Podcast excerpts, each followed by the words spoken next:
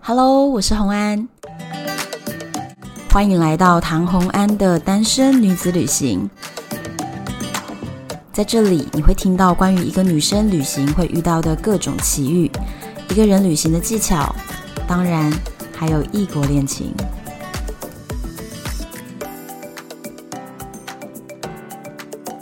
欢迎回到旅游的单元。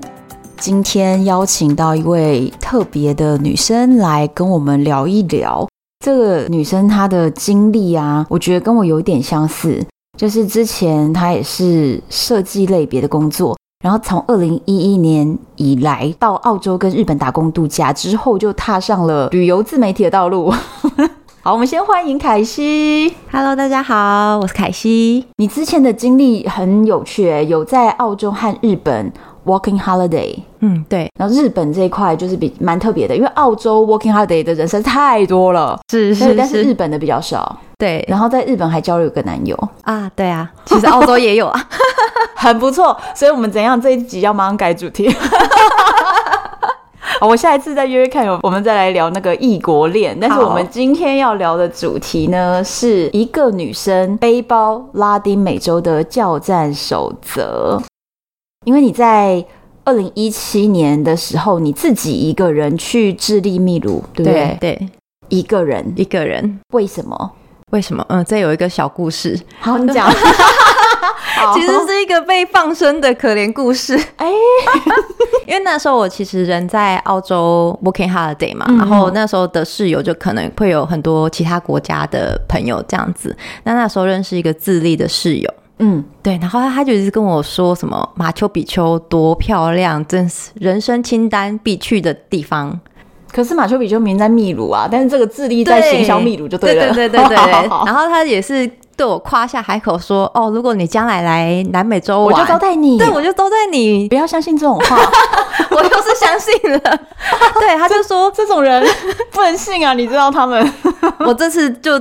这次之后我就知道了，对，因为哦嗯但是他那个时候这样讲，我就信了嘛。然后后来他的签证先结束，他就回到智利了嘛。然后那个时候刚好有一个比较长的 holiday，嗯嗯，然后我就想说，哎、那不然我计划一下，我去南美洲，我可能先到智利找我朋友，然后我们再讨论一下，规划一下，看怎么去马丘比丘玩，去秘鲁玩这样子对。因为我也不会任何西班牙文，嗯，我就想说，哎、有一个地陪，我比较安心去这样。对，对，然后我那时候跟他联络喽，他也说 OK 啊，没问题啊，我家就是你家。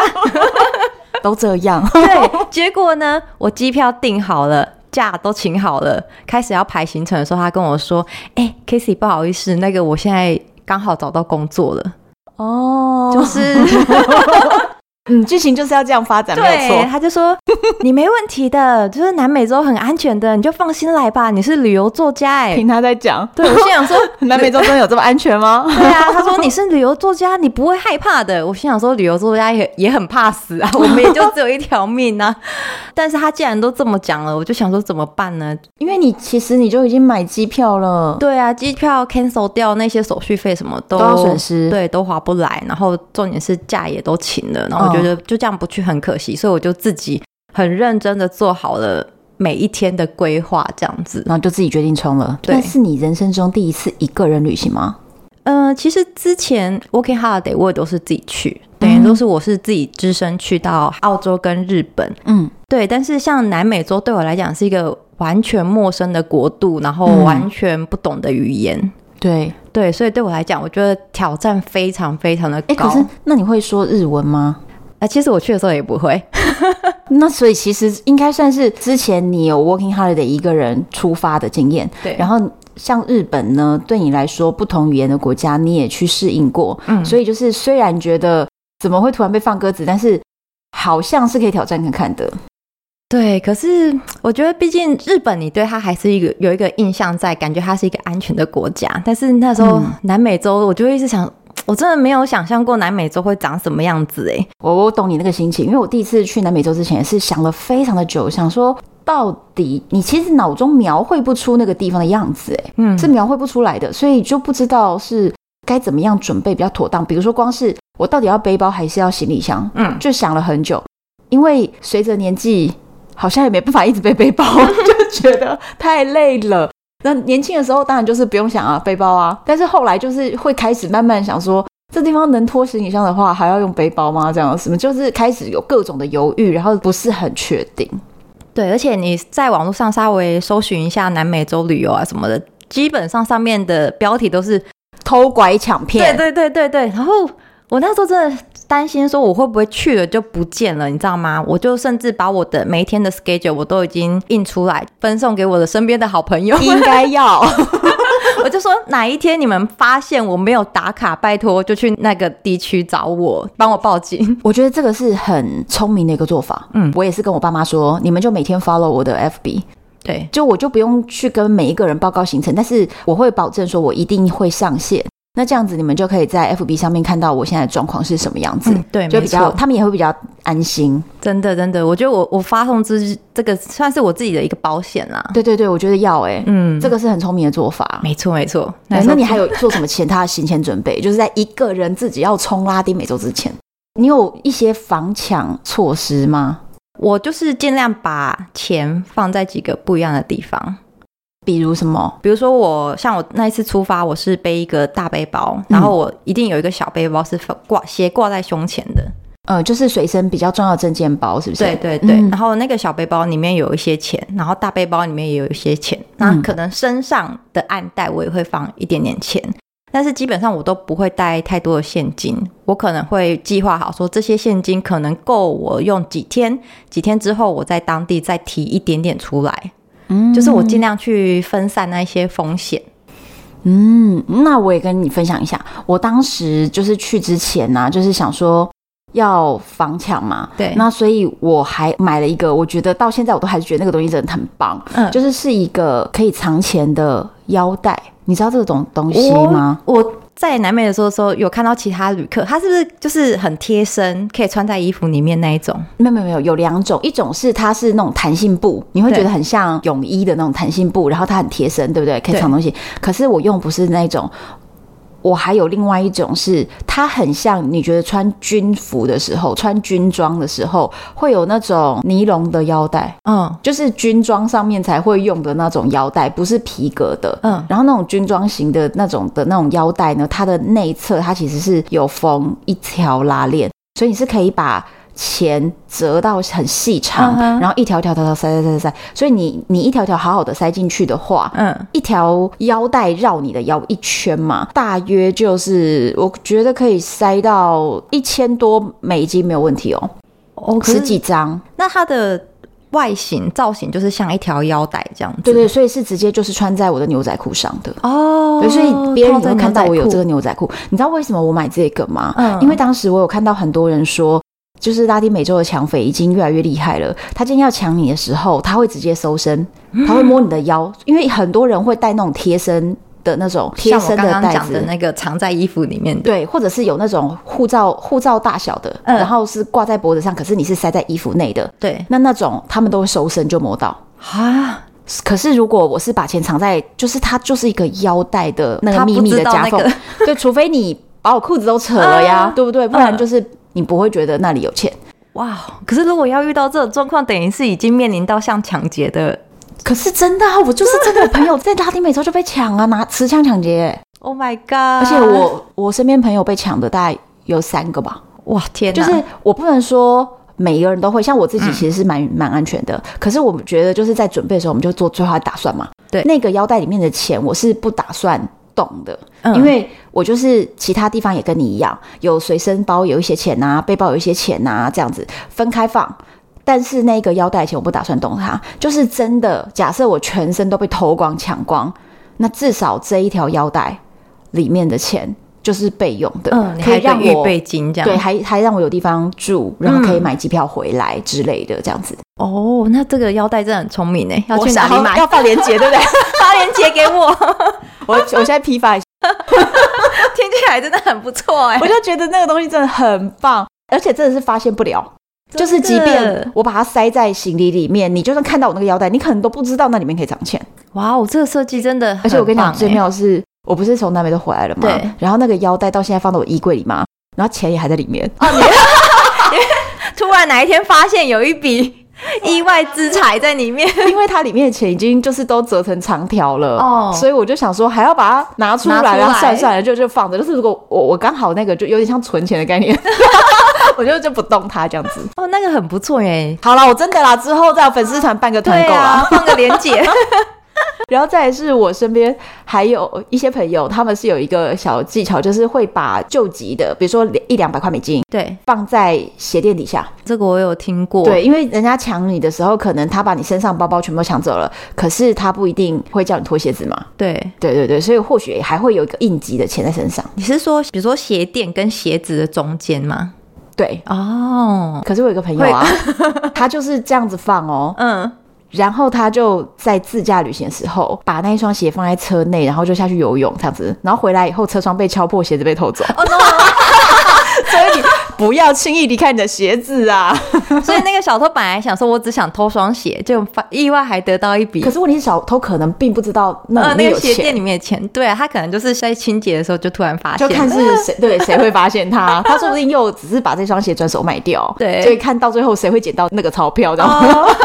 反正就也有这么这么好笑的事情。对啊，我们来聊一下，你刚刚有讲到，我们去拉丁美洲嘛，不会讲西班牙文，因为其实我也是。嗯，分享一下你怎么样解决这个问题，因为很多人会觉得说他只敢去英文通的国家，就是很多人他会自助旅行哦，可是对如果要跨到一个非英语系国家，对他们来说就好难好难，就他跨不了这个坎。所以你来分享一下，你有什么方法？应该是说，其实像我之前去日本跟澳洲，嗯我也完全不懂这两个国家的语言，澳洲不就讲英文？我不会讲英文，啊，你怎 么太厉害了？所以就只懂中文的意思吗？对我只懂中文，啊，所以所所以以我给我一个问题，所以你现在还是不会讲英文 吗？现在当然会了，因为已经在那边生活好几年了。可是，好可是，可是我刚刚我一开始出发的时候是不会讲英文的，哇，OK，对，所以想说，哦，我不会讲西班牙，嗯，对我来讲也是差不多一样的概念。只是说哦，当然大家会想说，哎、出国的话，我觉得最简单就是办一张网卡，就是随时做翻译。哦，让你的手机可以直接做翻译功能。对，但是我那时候做了一个我自己觉得有点愚蠢的决定，什么？我那时候没有买网卡。为什么想省钱？对，是不是是 不是觉得很愚蠢？你是说在秘鲁、智利的时候没买？对，因为可是那里有很贵吗？因为那时候我的假期只有两周嘛，然后我是安排智利一周，然后秘鲁一周。那个时候呢，还没有所谓的就是通用的网卡，对，就变成我要买两张然后一张可能要一千多块，对不对？台币。之之类的。然后我就觉得，对哦，一张只用一个礼拜，实在是 CP 值太低了。我觉得我可能是太在意那个 CP 值了，我可以理解啦，因为一千多块在台湾也不是一个便宜的价格啊。然后你就真觉的得，哎、其实像我都有订那个背包客栈或是青年旅社嘛，那我都有特别确认一下，他们都有提供 WiFi。我就想说，我就自自己觉得说，哎、到那当地的时候就用他们的 WiFi 就好 了，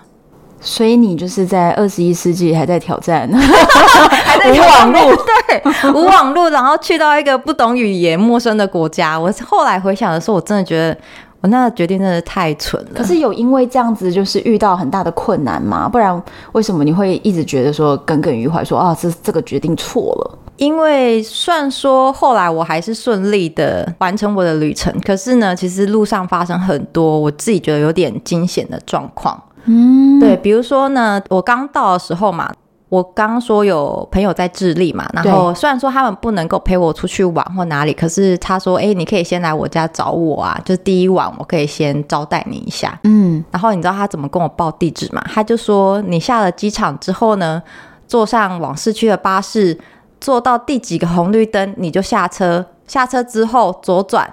第几个红绿灯之后右转，你会看到一个客运转运站这完全是一个迷路的前奏啊！ 你说到了转运站之后，你跟那个柜台说你要去什么什么地方，然后买了车票之后，你到那个地方找我。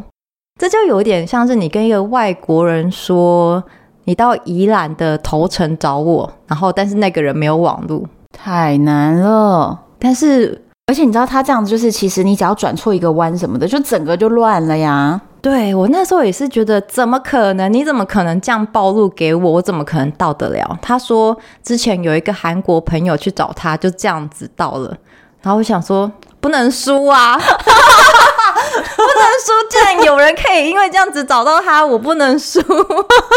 好，我我就好，我就硬着头皮，就是按照他这个方式呢，哦，搭上的机场巴士，然后第几个红绿灯下车，然后第几个路口左转。哎，我还真的找到了，到他的那个小镇，重点是到他的小镇，我打公共电话给他，嗯，对方完全听不懂英文，然后我想说完蛋了，我要直接原路回返了。但后来是虚惊一场，就是那个接电话的人是他妈妈啊，他妈妈不懂，所以反正后来还好，就是有找到他了。对对对对对对，后来还是有找到他这样子。我觉得他根本就是想增加你旅程一开始的难度啊，他增加你的门槛 啊。对，然后后来还有一个小 trouble，就是像后来我们有去市区就是 shopping，嗯，他们的电车其实有点复杂，比如说他们的电车有的时候巅峰时刻可能小站不停，大站停。还这么弹性，对了，对但是一般人就是很难懂了呀，外国人很难理解。对对对，，然后那个时候刚好好像是上呃下班的时间吧，超级超级多人呢、我跟我朋友一下子就冲散了，我真的是眼睁睁看着他被挤上去，然后我上不了那一台电车，我就看着那个电车开走之后，我心想完蛋完蛋完蛋，这是世上最遥远的距离。 我然后我又没有网卡可以联络他，嗯，对，可是我不晓得，我就可能我那时候当下的那种生存意识被被激发还是怎么样，我就一直回想我们刚刚是怎么来的。嗯我们刚刚好像是在坐了三站之后下车，嗯然后我记得他说巅峰时刻小站不停，也就是说我坐了三个大站，嗯，所以我就搭了下一班车，然后数了三个大站之后下车，那就找到他了。我就到了我们出发的那个车站。哦但是我朋友他以为我在原地等，他所又以他又坐跑回去。 这就是没有网络的问题啊。对，所以我后来就是觉得说我我这样是在算是在找我自己麻烦啦。嗯，如果没有网络的话，真的是挺对麻啊，烦。还好我真的是福大命大，就是说这样子我都还是可以跟我朋友联系上。真蛮厉害的耶。对，我就觉得你虽然做了一个错误决定，但是你的那个生存能力蛮强 的。 我我自己觉得我有点像杂草一样，就是像你看澳洲、日本啊，大家也嗯都觉得说、哇，你这样不懂他们的语言，可以去 working holiday 吗？嗯我就想，说先出去再说，总是会有办法的哎、。我其实很同意耶，嗯，因为我也是常常去很多非英语系的国家，比如说嗯俄罗斯啊什么的。对，但是我觉得，其实很多时候是你跟这呃，你跟他们如果有意愿想要沟通，嗯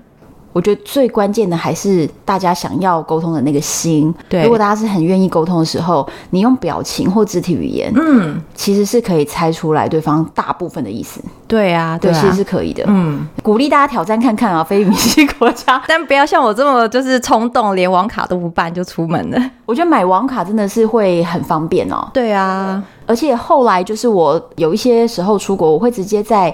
台湾就订好网卡，有一些国家是你在台湾就买到网卡的。嗯那我就会先买好以后，直接飞过去，一落地就是在机场，嗯，飞机才刚停下来，然后把网卡插进去，你就可以连上网络。对，因为我觉得这几年网卡真的是进步很多。对对，全球的。可是现在又疫情，我们不知道这些公司倒了 没。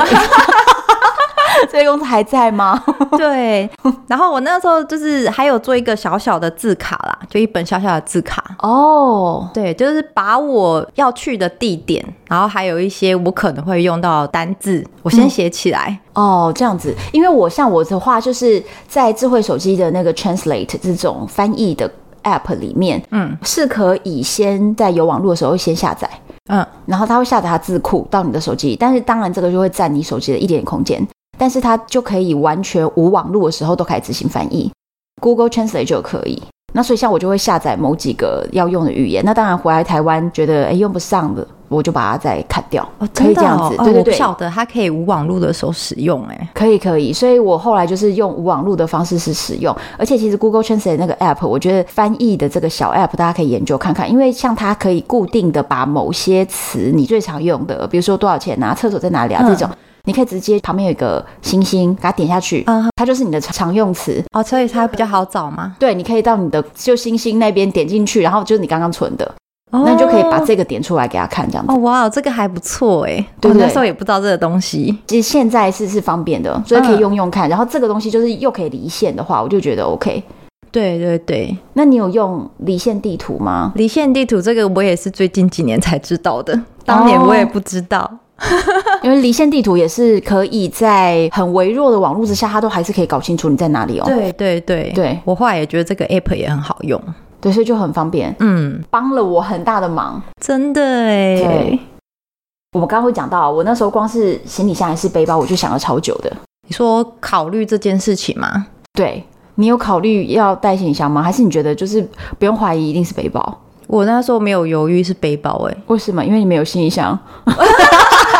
我有 一些背包客朋友真的没有买行李箱哦。有行李箱，可是我那时候是想说，因为我自己一个人去嘛，那可能我连上个厕所或什么的这些东西，可能都要跟着我进厕所。嗯那如果有行李箱的话，他可能进不去，哦，更占位置。可能像是大巴还是什么的、啊，他行李箱不是通常都要甩在那个他们下面的那个下面的空间空间？对，就是你就觉得不安全。对我就觉得不安全，我就觉得我的东西我看不到他们，我会害怕。可是那你的背包你是用多少升的？五算十中型，没有没有有，没有，可能四十几，我没有带很大的背包，真的。对，我用六十升哎、去多久？可是我两个月 啊，哦，可是我只没有去两个礼拜。因为你是两个礼拜跟两个月，其实差不了太多。对对，你衣服也是一直重对复的重复替穿而换已，，对，所以其实差不多。但是对但是我会带一个东西，就永远都占了我的空间，就是卸妆与化妆。哦的东西 OK，你会带化妆品去旅行吗？不，会，真的，呃嗯，因为我发现有很多女生她很厉害，可以把自己的那个背包真的轻量化的，就是不带化妆品。对我自己的化妆品真的很少，我可能就带一条那种防晒的，哦，只做防晒只只做防晒的底妆处理，就这样。哦，所以我其实我去旅行的时候，我的行李真的还算蛮轻便 的。这蛮厉害的欸。 但是也有一些朋友就说，你为什么可以不管到哪里旅行？因为我之前还走过欧亚非，就是走了快要一年这样子的一个路线，我照样就是一样是天天化妆的，哦，真的，你好有毅力。 不是因为我觉得不化妆我没有办法见 人。反正就是我的心里面就是一定有这东西，所以它就是基本就是在占了一点重量在那边，哦， 这样可能我旅行的时候真的有一点太过邋遢。会吗？你觉得你自己觉得会吗？我我自己本人是不觉得啦，但是如果这样相较起起来，就是真的可是没有没有，我觉得我觉得这样是是很好的，因为这样才有办法轻量化呀。然后还有很多人是那个旅行的时候，嗯嗯，还限制说哦内裤只有几条，有一些人嗯嗯精打细算，所以就可以让行李变得很 轻。可是这样，我想多一点艳遇。要艳遇是 我想艳遇，要艳遇哦，对啊。 那可能真要化妆。二零一九去西班牙的时候，那个时候我也想说，哎、去酒吧会不会有艳遇？可是我发现我没有衣服、诶啊，等一下，那我要跟你分享这个东西。我告诉你，你要买一件那种比较轻的洋装，对，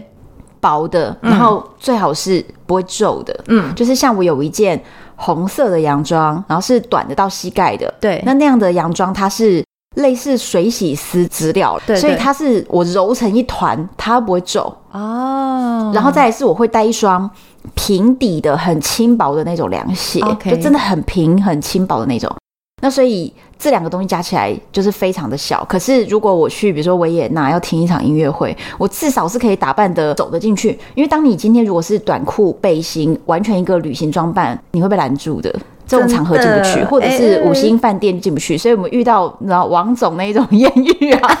哎、人家要请你吃一个五星大餐啊，或者是要请你看一个约会，而你没有服装就进不去，这样，真的真的这一点我真的是没有想到、诶所以只有准备一下好纯棉的洋装也可以，好，对，可是都是轻薄的啊，因为其实你真的需要穿它的时候，你也可以外面比如说再搭一个那个牛仔外套什么的，嗯哼就可能也 OK 了，这样，哦，好，这一点我一定要笔记起来。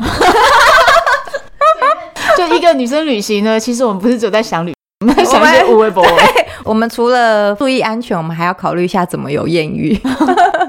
我那个时候其实分析那个背包跟行李箱想了很久，可是我后来有归纳出来，因为我自己后来选择了背包。可是我觉得并不是所有人都有办法背包，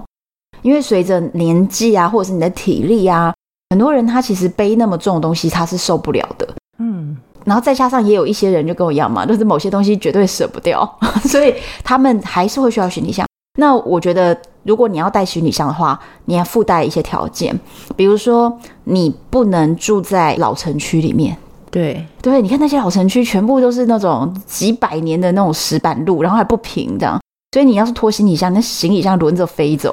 这会坏掉的。而且我那时候也有考虑到一个事情，就是我中间其实几乎都是用巴士，我的嗯交通方式都是巴士。那如对果它没有那种电梯或什么的，你自己光扛那个你受不对了，对对那对，背在身上就方便行动。没错对没错，然后再来是，如果是要行李箱的话呢，你最好每一次从车站到你的饭店，从饭店再到下一个车站，或再到机场，这种接驳的时候，最好你都叫计程车。所以你不但要住在老城区外的饭店，你还要有这个资金去叫计程车，你才不会觉得特别特别的不方便。如果你要升级为行李箱，起码你整个行程的 level 都升 都要级，升级对，请全面升级好吗？就全面升级的时候，你就会觉得哦，那这样带行李箱好像还是可以。可是如果是像我们都会青年旅馆啦，或对老城区啦，然后很多青年旅馆其实根本也没有电梯啊， 对啊，就对走啊楼梯的，对对，所以这种时候真的背包比较方便。没拉错丁美洲绝对是这样。对没错，所以我那时候直觉就是我要带背包，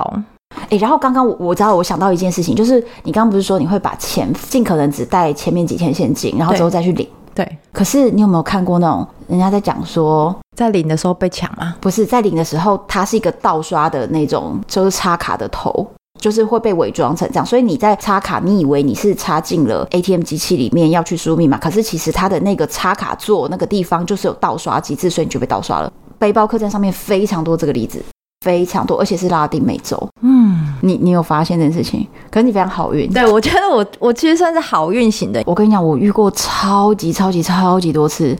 可能人生中遇过十几次以上。嗯，我有一堆卡，然后领不出任何钱，都已经打电话回来，然后也开通了跨行提款什么的，但是可能到了某个城市，那个城市的每一个 ATM 都领不出钱。我遇过太多这种事情了，然后甚至还有那种我请朋友远端救援，嗯，朋友直接说你在哪一个城市，我现在有认识谁谁谁在那个城市，我叫他拿钱给你，因为我就是有卡，户头里也有钱，可是我领不出现钞嘛，领不出现钞的时候，他们就给我现钞，然后我在线上的转账方式转到他户头里，我我就可以拿到了现钞，不管为什么那个卡就是领不出来。我这种事情遇到太多次那了，后来有知道是什么原因吗？很多时候是没有办法的。就是你即便打电话回来台湾，那些银行行员懂得也没有很多，因为这个就跟国际汇兑有一些关系，或者是他们的国际银行的对接，像像比如说在古巴，所以我后来拉丁美洲啊、古巴啊这些地方，我全额带现金，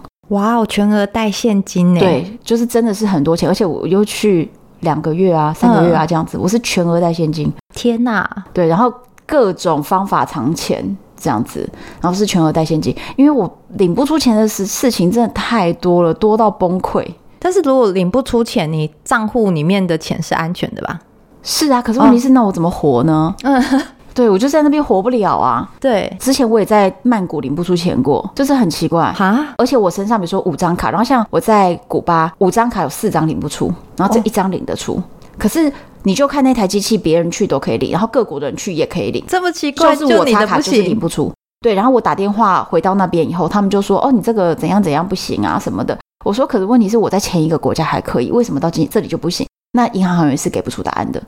反正这种跨国的事情实在太多，所以我就领不出钱，然后又有盗刷或者是被侧录的风险嘛，所以我对后来就是全额现金。嗯，对，但是全额现金就是真的要各要种藏钱，好哎、对，不然你就是一被抢也是是全部都没有。也是 也是完全没钱。而且那时候我朋友还问了我一句话、哎，他说：“你去拉丁美洲，你就想一想你身上贵重东西有哪些。”我说：“现金啊，然后笔电啊，然后相机啊。”然后他就说：“那你就想嘛，你被抢的时候，你只能留一个，你要留哪一个我那时候最担心的就是 SD 卡，？”哦，真的哎，对我，跟你讲，我可以理解你的心情。就是钱没了就算了，可以再赚，然后或是手机卡那些你都可以再办。可是照片没了，我真的会很崩溃。我懂，对，所以我那时候是带两张 SD 卡，就是我今天拍完，我就换另外一张，那另外一张我可能当天我就会可以想办法赶快去备份到云备端份什么的。对，对对，我就会两张卡互换，然后那一张卡藏的比钱还要隐秘，这样子，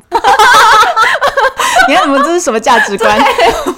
钱没藏好，SD 卡要藏好。对，而且我之前就是有一次在欧洲，就是那个一年的那个欧亚非的那个大的旅行的时候，我中间有一天我研究了在哪里搭巴士，结果就没有搭到，反正那个地方就是也没有站牌。可是你就觉得网络上跟实际的那个街头的状态就是写的不一样，然后我问周边的店家，所有的人也搞不清楚那个巴士怎么样的，所以我那个时候就等于是错过那个时间，那我就只好去改搭铁路，因为巴士这条路就是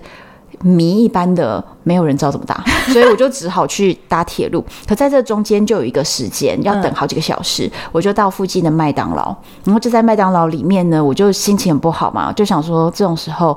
我就打开电脑，比如说上一下网啊什么的，平复一下情绪这样。电脑有点没电，要赶快充电，我又换了一个位置，然后去找了一个插头。在我要走的时候，我突然发现，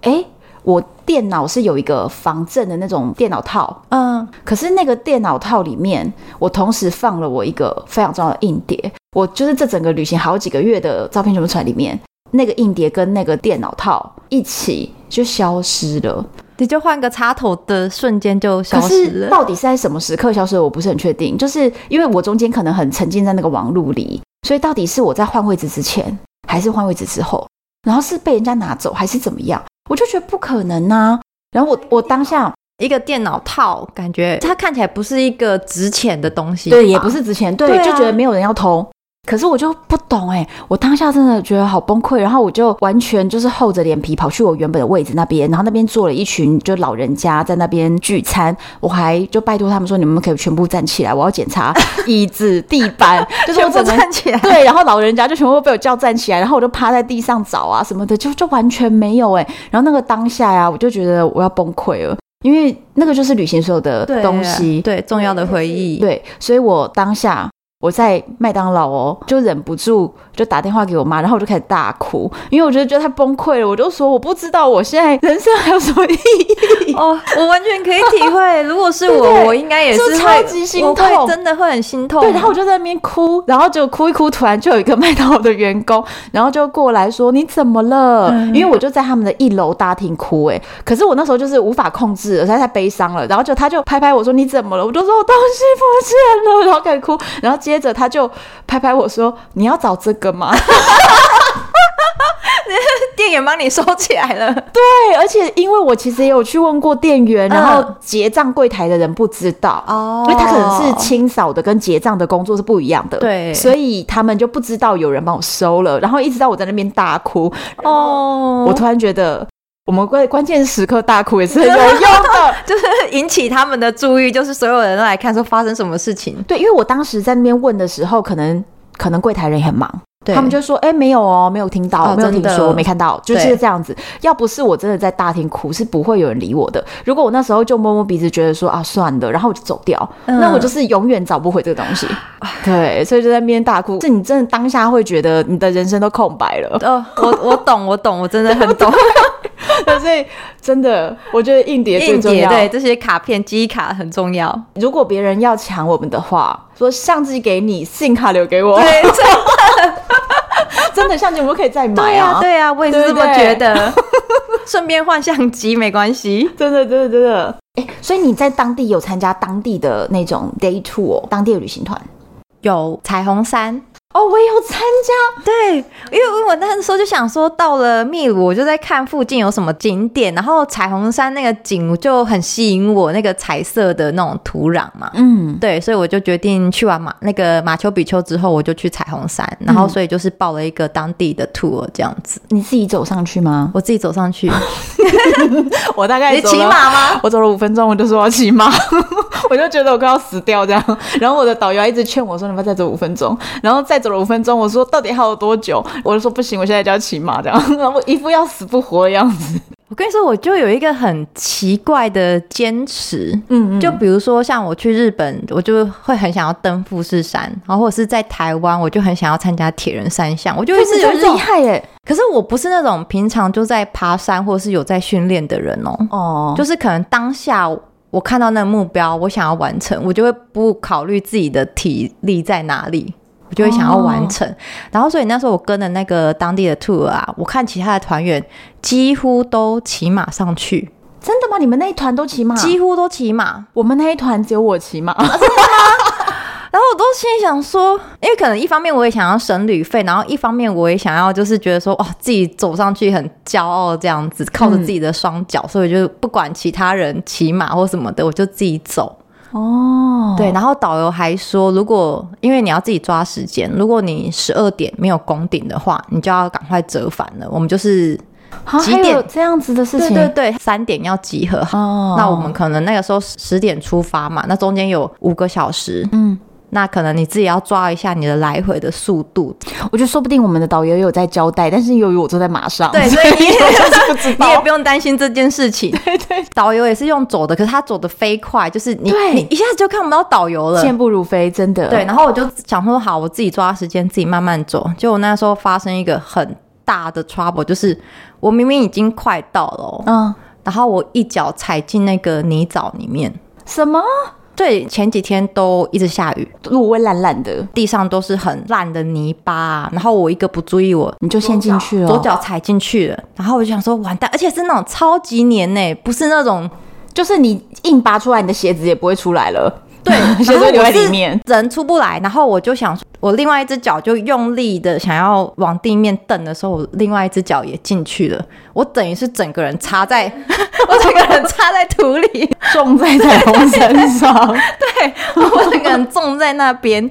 然后就看到很多旁边的旅客经过我，然后用一种很悲哀的眼神看着我，他们没有要救你没。有人要救我哎、这些人到底哪里来 的？对啊，你哦怎么们这么坏？真的没有人要救我。后来是一个马夫经过我，然后我就跟他求救，就说：“那你要做马吗？你现在给我钱，我就把你拉出来。怎么有这样子趁火打劫的？真的是趁火打劫，而且我那时候已经快要到山顶了，我付跟大家一样的钱，他才愿意拉我出来。好过分哦！因为其实我那个导游就讲说，如果你是走到一半才骑马的话，其实你都可以杀价的，啊真的哦、他没有， 过他他一定想说，分我觉得我根本就没有办法因。为他觉得没有人要帮你，对他就是趁机勒索，没错，悲伤哎、所以你就付了钱，他才救你。没错，可至少你脱身 了，更悲伤的在后面。怎么样？我本来有带雨衣，因为前几天都下雨嘛。可是我去的那一天，就是看起来天气还不错。嗯，把我拔出来之后，就我的鞋子就很惨啊。我就用雨衣稍微把鞋子整理一下，请那个车夫帮我把雨衣带下山。就你把它当成一个抹布的概念，对对对，嗯，结果当我到了山顶，拍没几张照片之后，开始下滂沱大雨，我妈呀，我的雨衣就没了，就没了变成啊抹布了。就变成抹布被带下山了。然后我就是这样一路淋下山到那个我们集合的地点。啊，你看到其他人，他们可能就是双双对对都有带雨衣或雨伞啊，哎，没有人要帮我撑一下、诶怎么没哦会？没有，可能他们有点自顾不暇了，就是大家也是想要一心赶，想要赶快回去集合的地点。然后我就是自己一个人下山，然后甚至还滑倒啊，就是一路有一点连滚带爬这样子走到集合可地点。是你都没有想说要找到旁边没就是有求欸救，。我那时候看到的时候，好像就是看起来好像没有多余的语句或什么的可以帮我。嗯，嗯，你这样不会觉得很心寒吗？ 会有一点会觉得 人人性怎么这样子，大家都不伸出援手， 然后导游呢？导游呢？对呀、对啊，导游就不见了欸、导游就不见那了你。这样子淋，而且在海拔那么高的地方，嗯，你这样子不会生病吗？生病了。那你后来有高山症吗？呃，还好我没有高山症。但只是感冒。对，就是下山之后，因为真的太湿冷了，而且还要坐那个车子回到 Cusco 嘛。对，又是大概一两小时。对，在车上那个风这样一直灌啊，然后身边的人他们好像都有带外套还是什么换洗的，或者是就是各自取暖。那因为我是自己去嘛，可是那你有跟那个导游讲吗？没有诶、可能你是怎么不求救？不知道为什么他看起来比较酷吗？就是不是那种很亲切的导游型的，反正 anyway，我那一天就是完全就是自己一个人缩在角落，这样一路冻回 Cusco，隔天就是重感冒这样。好惨哦。对，好，那这边我要分享一下，我通常一个人旅行常常用的招数，各种轻易的认输和各种说啊我不行，我拿不动， 然后然后然后各种就是人家只要眼神跟我四目相交，我就跟他微笑说啊可以帮我吗？这样子，那所以就是会取得各种帮忙，反正就脸皮很厚， 然后各种装弱，哦，有的时候真的是像迷路啊，或者是已经没有车了，必须要搭便车的时候，我也会，当然也也不得不就是 哦，我都没有到求救不得不的时候， 我在前面就已经开始装了，就是我对我我不能把自己再逼到这种没有对退路的。不要那么坚强。 你知道我常常就是常常背那个行李，就是一副很累这样子，然后旁边就说我帮你背，所以我我遇过那种路人帮我背行李，然后把我送到火车站月台上，帮我把行李放到那个卧铺上去，然后他才走。哦，可是他帮你背，你会不会怕他把行李就直接跑走？哦，这个时候我们就是要看你觉得这个人磁场好不好。就是其实我在旅行的时候是很相信人与人之间的那个直觉跟磁场，因为如果我们一个人旅行，你谁都不相信，然后你谁都不愿意交流，也不愿意跟人家讲话，那你到底去旅行干嘛啦？对不对？所以我会觉得说，旅行的时候我不会鼓励大家说不要相信别人哦，大家都是坏人，我不会这样说，我反而会说你要试着相信你的直觉，然后去相信你跟这个人讲话的感觉，你觉得你能不能信任他？对，其实我在路上也是有遇到一些伸出援手的嗯，路人或者是当地居民。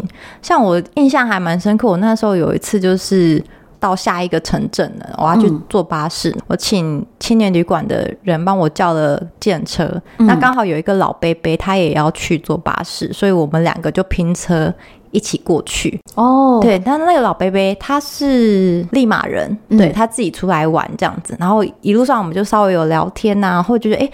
老贝贝真的是很亲切，然后重点是我们到了巴士转运站，我们明明是要去不同的城市，所以我们的柜台是不同侧的。嗯，他先送我到了我要去的那个柜台，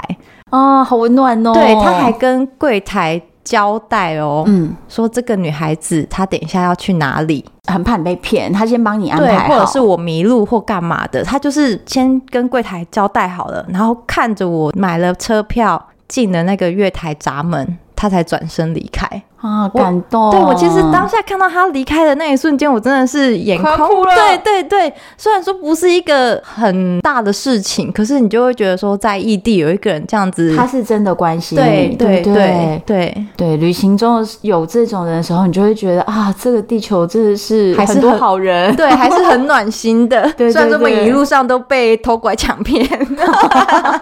刚到秘鲁的时候，然后我要坐巴士嘛，嗯我就看到一对父女啊，因为我知道我等一下需要叫计程车，嗯那我觉得一个人坐计程车，第一不安全，第二有点贵。然后我就看到了一对国外的妇女这样子，我就过去跟他们聊天，我说：“哎、你们等一下是不是也要叫车子？”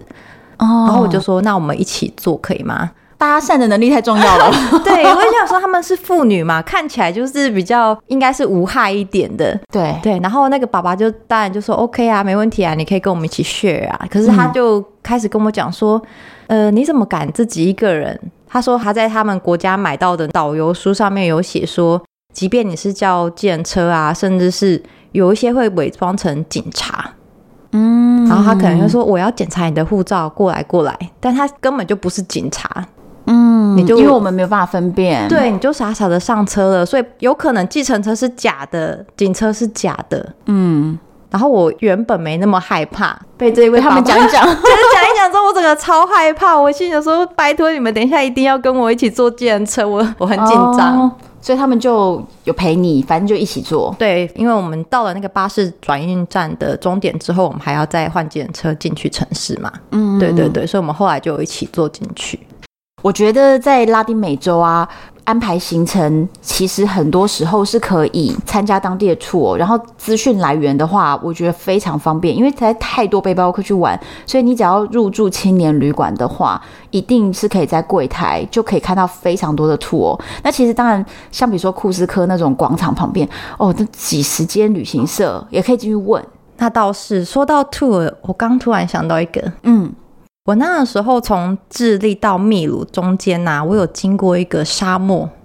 我哦，不知道我不知道红安知不知道我知道那个沙漠非常有名，全世界最干的地方，对而且对他一定要对去对参加他的星空团，你知道吗？哦，阿卡塔马沙对漠啊，阿卡塔玛对，这个景点本来不在我的行程内，只是说我那个时候在看说，诶，我从智利到秘鲁，我搭巴士的话，诶，好像有经过这么样的一个地方，嗯所以我就决定多播一天行程留在那边。嗯，沙漠里面有一个小小的镇，算是唯一有水的地方，嗯就是唯一的一个小绿洲，里面全部都是旅行社， 因为他们没有什么可以经营，因为他们在就是旅做行。呃那个沙漠的观星团，那个地方就是人家说你只要去阿拉卡玛看过他的那个星空，终身难忘这样子。真的，所以那边都是在做这个团，而且他们也可以，好像也有什么四天三夜直接去玻利维亚的团，对对直接对来回回来回的都对有对对，所以他们应该是很近的地理关系嘛。对，然后我那时候就是因为经过这个沙漠留在那边，然后就报了一个当地的呃一天的团，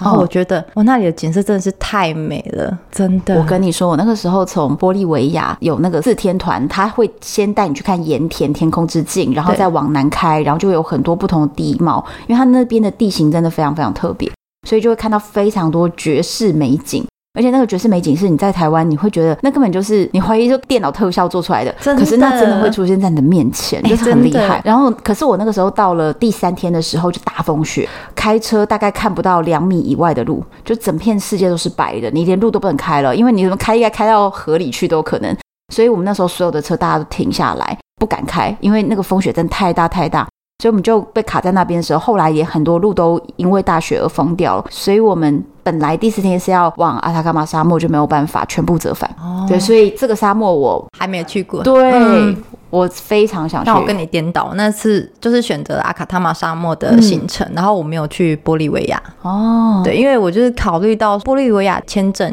啊，对对对对对，签证问也是题一个蛮大的问题，所以你就直接免签国，对我就是这两个免签国这样去，这也是一个很聪明的方式，因为你时间有限嘛，你请假时间有限的话，这样子安排是比较聪明对，的。没错，所以我那时候就选择说，哎、像阿卡塔玛沙漠这个也是一个，就像你讲的绝世美景，我那时候一下车，我整个也是惊呆耶，那个时候会不会就是觉得自己为什么没有带更高级的镜头？ 有一点，你看，我就是很懂你。我那个时候也是觉得说，哇，为什么远方的那个景哪边哪边这么美，然后我为什么我的相机镜头不够好，然后就对拍不出来。然后你就看到其他的旅客拿着大炮出对现，你就想说，哇然后那些大炮。拍出来，然后你头探过去，你就会觉得凭什么？我们站在隔壁，凭什么你拍出这个，然后我拍的是什么？这样子。 对，不过还有那个大景，我还是我那时候有带泪单眼啊，就是轻便一点，对，还是有把它记录下来。对我那那那天真的是那个风景，我真的是很 那这样子，你要提供给我们的听众朋友们，就看到你这个旅行里面几个你觉得值得让大家流口水对，的。真的，所以让你很惊艳，你会很想去，没问题。好，那今天我们呢、聊到这么多拉丁美洲，一个女生去旅行的时候，我们要注意的事情啊，我们的准备的方法呀、应该可以让听众朋友们从我们今天的分享里面增加一点勇气吧，然后或者是一些方法，知道怎么样一个人也可以前往拉丁美洲旅行。其实没有那么遥不可及，没有那么困难。我们最后是想要跟大家分享一下，凯西，你对于一个女子自己旅行的心得，你有没有什么建议要给大家？如果我们的听众朋友想要去尝试一个人旅行，哦，其实后来因为我去完这个南美洲之后啊，刚好有那个《时报周刊》的人有采访，写出我这一段故事。我后来也有收到一些读者的来信，就是想问我说，哦，他们也是一个女生，他们也很想出发，但是他们很害怕，没有勇气。嗯那通常我都会建议他们说，你可以不要一开始就挑战南美洲，对，因为难度真的颇 高，对对对，真的是南美洲真的是挑战太高了。你可以先从周边的，比如说韩国啊、越南、泰国这一些邻近国家，然后我们资讯比较多的国家，嗯，你先把你先踏出一次，你就知道自己一个人自助旅行是长什么样子，没有那么可怕。对，先适应一个比较简单版的，对然后我们再来把难度提升，路线提升。我觉得比较重要的是心态。有一些人他可能会觉得没有人分享不好玩，自己一个人会很无聊。那如果你是这种人的话，当然你就不适合一个人旅行。其实我会觉得自己一个人旅行，我最大的感触是学习跟自己相处。对发现遇到有一些很困难的状况的时候，如果你有朋友，我们的习惯都是先跟朋友抱怨，对，然后大家先互相抱怨和互相安慰一下，然后我们再来想怎么做。因为你觉得有伴，可是当自己一个人的时候，没有人安慰你，你就自己安慰你自己，对或 者是没有人跟你讨论，你自己会发现，其实你的潜能是无限的，对脑中会蹦出 两个声音讨论。你的生存意志会被激发起来，对对就是对你自己要去冷静思考说好，我现在第一步该怎么做，然后我还有什么其他的 option 可以解决这些事情。 对，对我觉得这是一个锻炼你危机处理的一个很我棒觉的方得式。是，而且你会发现，原来你自己一个人，其实你不需要跟别人讨论，你可以有答案。对，对不需没要错问别人，不需要求救，其实你有答案，真的就会发现哇，自己原来有这能 力。对，真的啊，我也是经过这几次出出去之后，发现哎、诶其实我自己可以 handle 像我在南美洲遇到的这些状况，嗯，对我自己也蛮压抑的。然后我自己觉得我对于旅行的一些勇气啊、经验值就是大大提升之后去别的国家都觉得，啊，小 case。而且 我最常在我节目里面跟大家分享的一句名言就是呢， 旅行多个伴，艳遇少一半。所以 对，要有艳遇的话呢，哎，自己一个人旅行才有机会哦。 对啊，好，那今天谢谢凯西到我们节目里面来跟大家聊了这么多，接下来我还会再约凯西聊其他的主题。那如果你们有对于今天这一集有什么想法，或你自己一个人旅行过吗？你有什么心得？请到唐红安的粉丝专业，或者是单身女子旅行的 FB 社团，还有 IG 上面都可以看到这次凯西分享给我们的照片，还有留言给我们，都是我亲自回复哦。敬请期待下一集。我是红安，我是凯西，拜拜拜拜